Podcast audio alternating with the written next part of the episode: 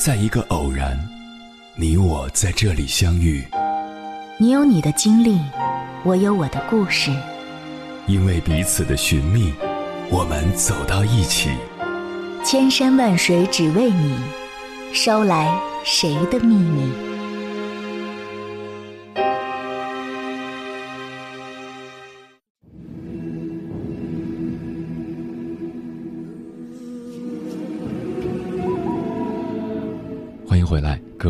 夜行者，这里是正在直播的中国交通广播，千山万水只为你，深夜不孤单。我是迎波，绰号鸭先生。我要以黑夜为翅膀，带你在电波中自在飞翔。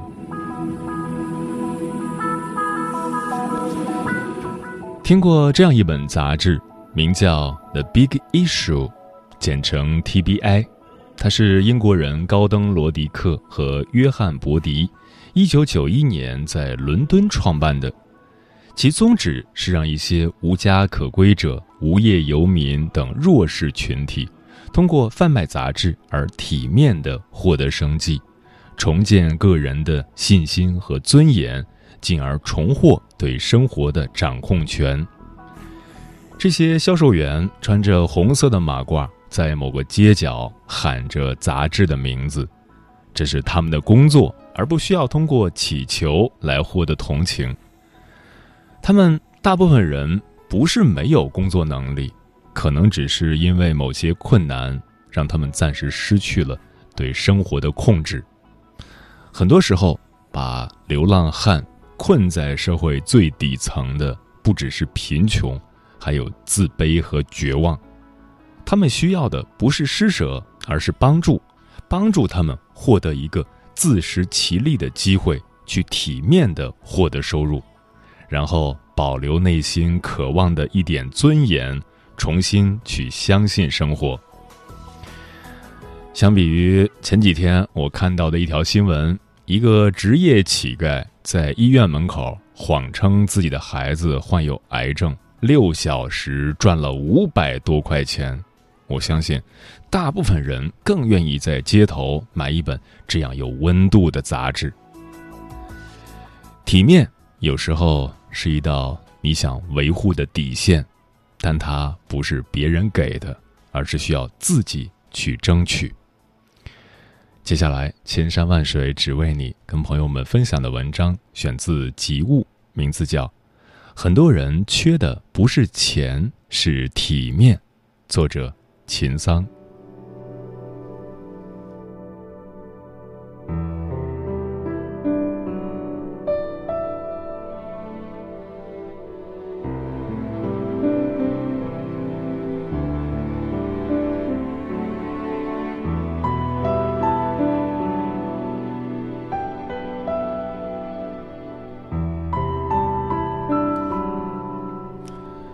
有位朋友是资深 HR。前两天，他忍不住向我吐槽：“气死我了！你知道我今天面试遇到一个人有多奇葩？他居然穿着拖鞋就来了，真以为 CBD 高级写字楼是穿着背心儿、提着篮子随意晃荡的菜市场啊？这也太不体面了吧！”我想起罗振宇在《时间的朋友》中说：“体面是另一种形式的自律。”生活常常迫使我们学会世故，变得圆滑，偶尔贪得无厌，时常搞得我们狼狈不堪。于是，对蝇营狗苟的人来说，体面似乎是一件可有可无的东西。但我一直觉得，体面的价值被远远低估了。活得体面，应该是成年人最高级的修养。糟糕的人生。不是生活的过错，有人觉得自己的生活和工作没有品质可言，但同时也有很多人一辈子都活得优雅体面。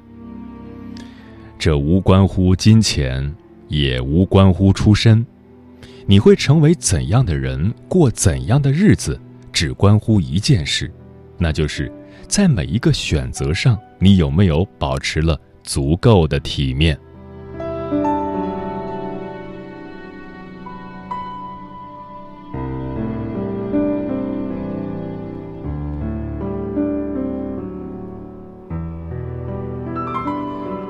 比穷更可怕的是不体面。梁实秋曾在文章中写道：“中国旧式世子出而问世，必须具备四个条件：一团和气，两句歪诗，三斤黄酒，四季衣裳。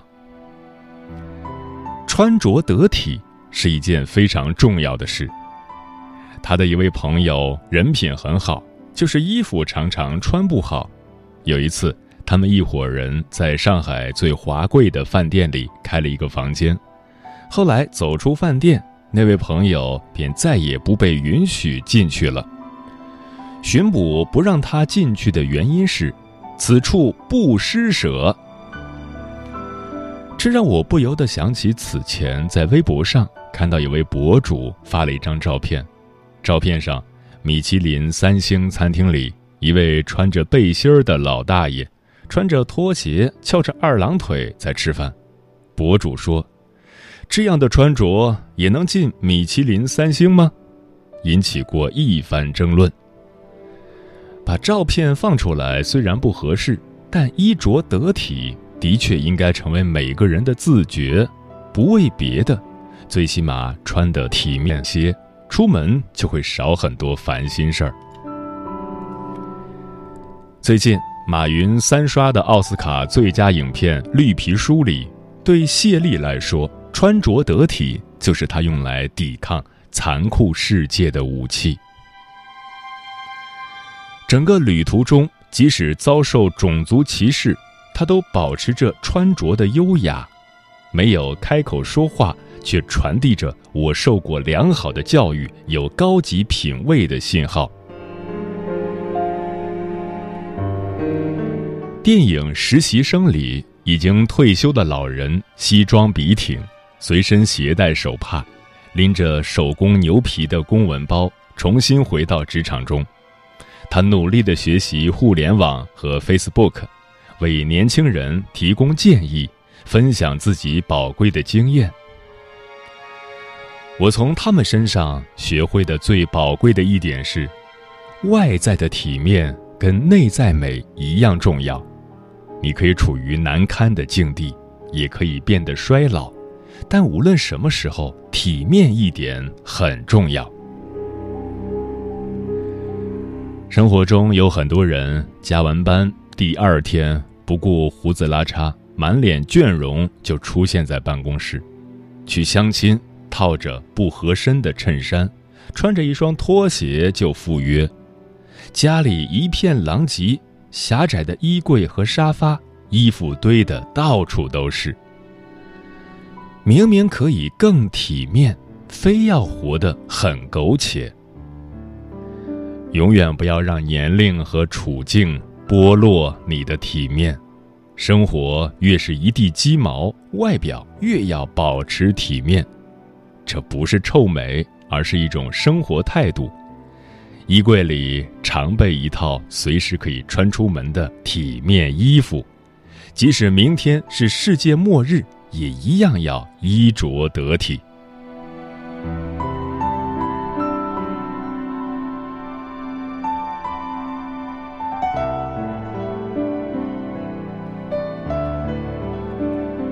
外表的体面。固然是重要的，但真正的体面不仅仅在外表上，你还需要有一颗体面的内心。没有体面的内心，再精致的外表也形同虚设。什么是体面的内心？在我看来，体面的内心是指无论别人是否随着风向倒来倒去、争抢不休，你都能守着自己内心的底线。去选择最优雅的回应。电影《绿皮书》中，音乐家谢丽受邀去富人高级住宅演出，不被允许使用白人的洗手间。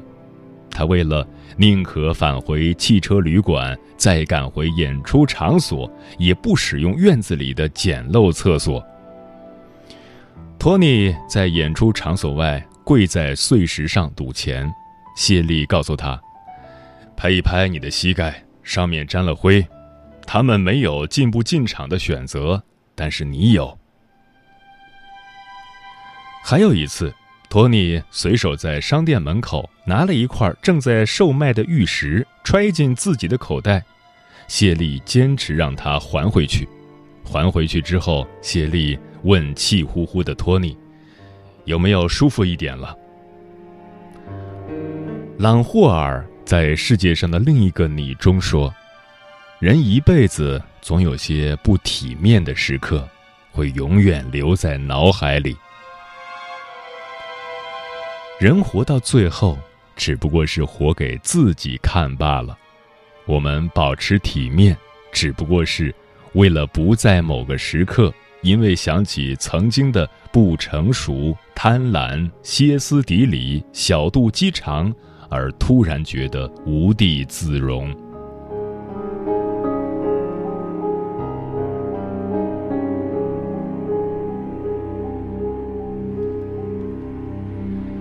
前段时间，猫爪杯在全国星巴克门店限量发售。一时间，全世界都在排队抢杯子，原价一百九十九元一个，转卖竟高达一千二百多元，甚至还有人为了争一只猫爪杯，在店里大打出手，把整柜的马克杯全都撞碎了。面目狰狞的争抢画面里，我们无从找到一个体面的词语来形容这出闹剧。在公共场合抽烟，遛狗的时候让动物随地大小便，在飞机上任凭孩子到处乱跑、大喊大叫，在高铁上脱了鞋子把脚踩在椅子上，在景区内乱扔垃圾，见缝插针、左挤右挤不排队，从不念及他人感受，无法压制欲望不去争抢。从不克制自己的坏习惯，在某些选择下，一不小心就会让粗俗的一面暴露无遗。世界永远不缺那些不体面的人，但尊重是别人给的，体面是自己赢回来的。谦谦君子与市井小民，光明磊落与畏首畏尾，有时候。只是一瞬间选择的不同。很多人扬言，这个人一看就不是什么好人，我一定不会变成这种人。那些傲气的人，又有多少长成了满口粗言秽语、一肚子花花肠子、随时可以为了利益下跪的人？在欲望的驱使下，似乎体面和礼貌。没有那么重要了，但如果一个人腰缠万贯，也难以保持基本的素质和优雅，是无法迎来别人的尊重的。想长久活得体面，还是要先尊重自己。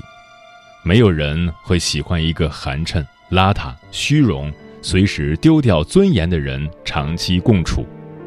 反过来，即使你并不有钱。但时刻保有自己的体面，也能让人心生敬意，让人想主动靠近。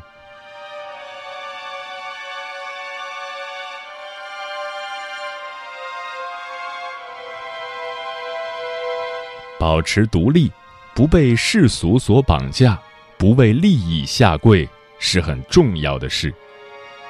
因为通过丢弃体面获得的利益和舒适。只是一次性和暂时的，体面和自尊是你区别于其他人、区别于那些生活里烧杀抢掠的人的唯一凭证。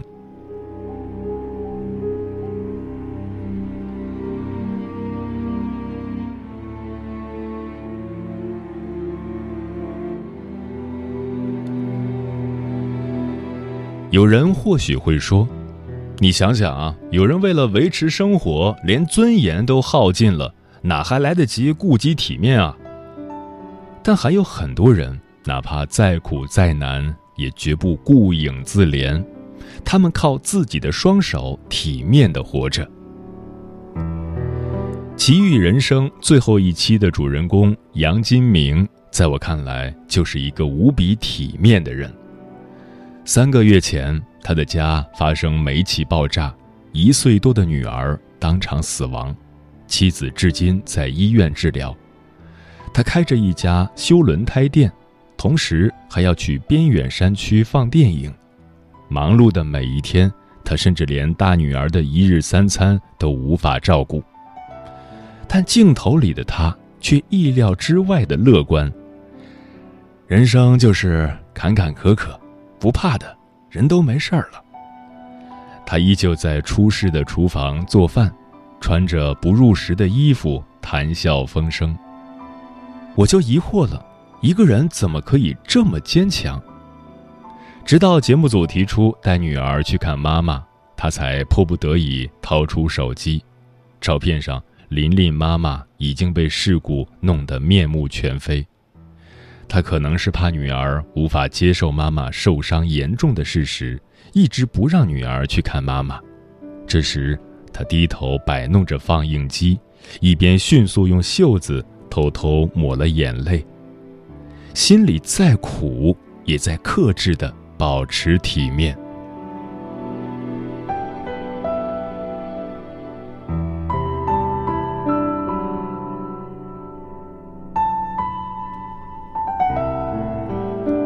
平凡的世界里，路遥对贫困家庭出来的孙少平是这样描述的：他已经十七岁了。胸腔里跳动着一颗敏感而羞怯的心。他渴望能穿一身体面的衣服度过寒冬，他想每天能和别人一样领一份能吃饱的乙菜，每顿饭能搭配一个白馍或者黄馍就好了。二十来年，他目睹了父亲在村中活得如何屈辱，七八岁时就为此而伤心的。偷偷哭过，生活几乎把他和他的一家踩在脚下，但他没有气馁。既然父亲没有能力改变自己的命运，那就由他来。他用功上学，成为一个有知识的青年。即使后来没有上大学，也凭借自己的劳动挣了足够邮回家的钱。他用自己的力气。让自己的家人光彩的站到了人前，他用自己的能力让一家人在苦难的生活面前活出了体面。杨金明和孙少平，代表了我们生活中的一部分人，即使生活已经给他们接不住的苦难，他们也要咬紧牙关，用力接住自己的尊严。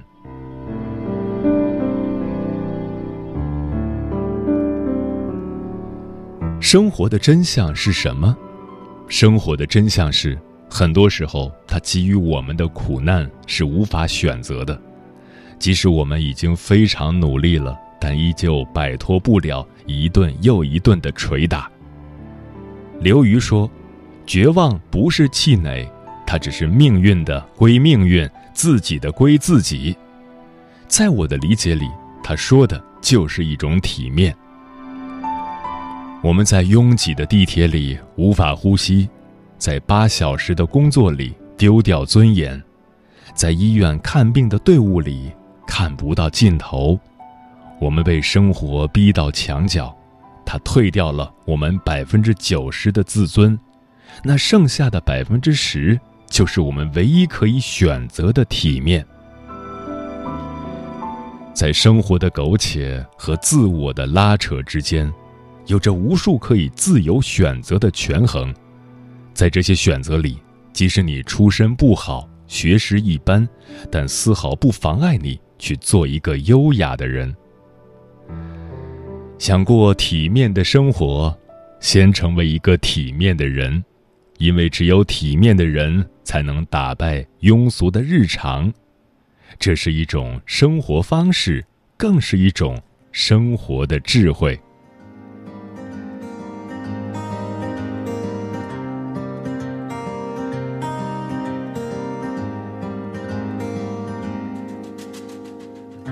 从太平洋到大西洋刚种下我又去流浪少年时离开的家乡老了以后什么模样？三十年没见过几面。刚热络又挥手告别。教会我男人的体面，来去匆匆，从不留恋。你说最美的风景，都在海上或远方。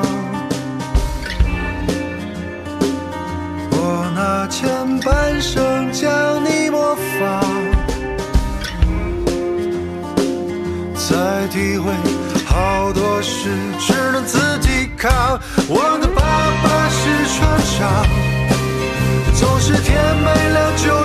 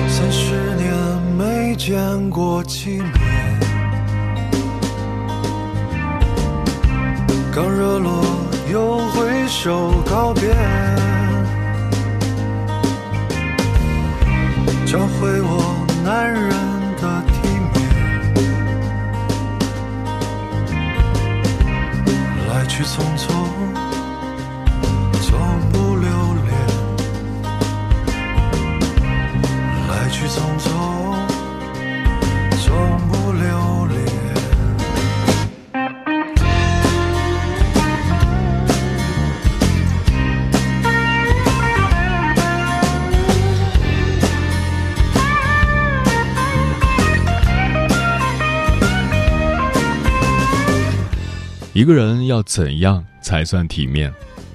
听友 solo 说，财务自由，外形整洁清爽，这就是体面。城门革新说，回首之间，忽然发现，原来我过去的种种努力，不过是为了周遭的人对我满意，为博得他人的称许与微笑，我战战兢兢地将自己套入所有的模式和桎梏。只剩一副模糊的面目和一条无法回头的路。人生要有面子，也要有里子。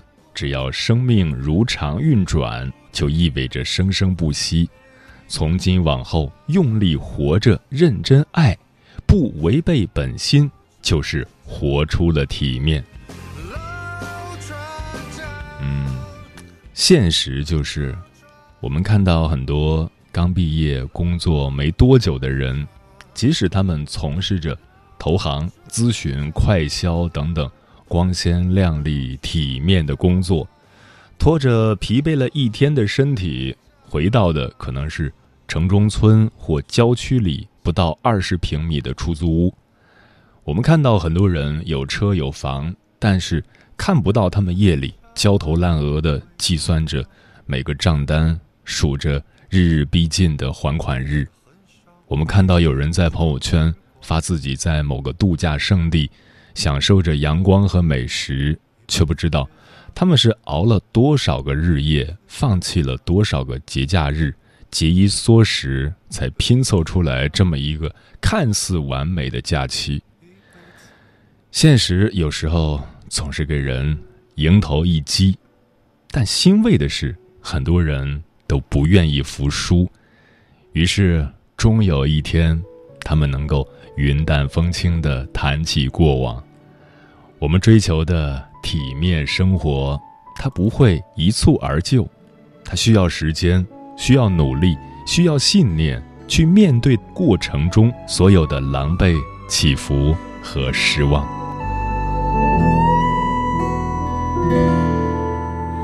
他。告诉我白日梦别做，找份好工作，体面过生活，随波逐流，得过且过，不要冒险，别想太多，人生才稳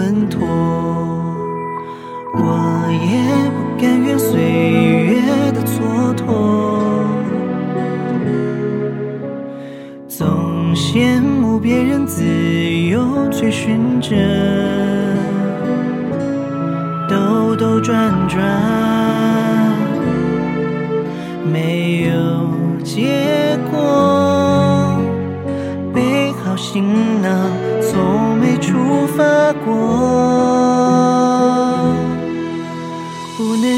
风平浪静的折磨，想要冲破名为现实的枷锁，日日夜夜幻想着乘风破浪的我，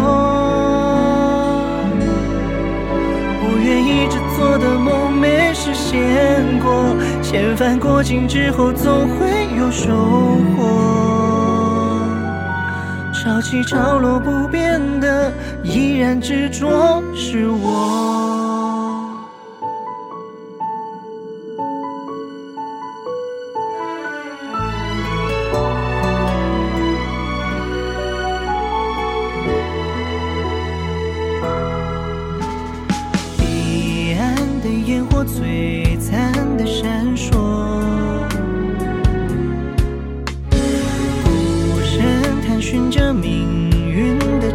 河，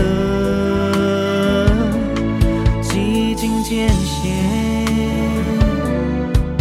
几度风雨过，浮浮沉沉，学会笑对着。不能忍受风平浪静的折磨，想要冲破名为现实的枷风破浪的我，不愿一直做的梦没实现过，千帆过尽之后总会有收获，潮起潮落不变的，依然执着是我。